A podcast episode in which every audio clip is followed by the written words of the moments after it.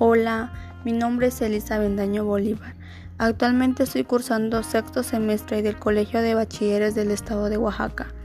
A continuación explicaré un poco sobre el desarrollo cultural y tecnológico de la globalización y su impacto en la vida social.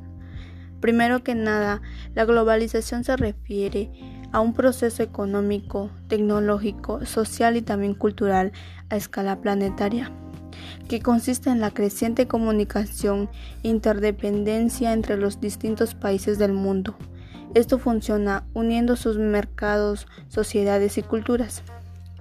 Hablando de la globalización cultural, este se refiere al proceso dinámico de la interconexión y asimilación de la cultura, de la cual se genera una cultura homogénea y común en el mundo.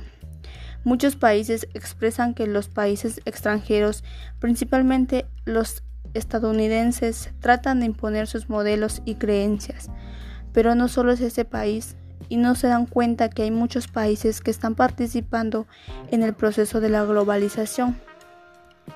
Por otra parte, la globalización tecnológica es el proceso por el cual se desarrolla y usan de forma conjunta las mismas herramientas tecnológicas en todos los países del mundo.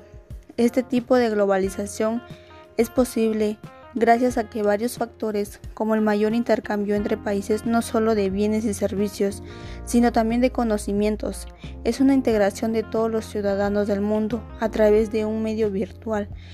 Podemos tomar como ejemplo las redes sociales.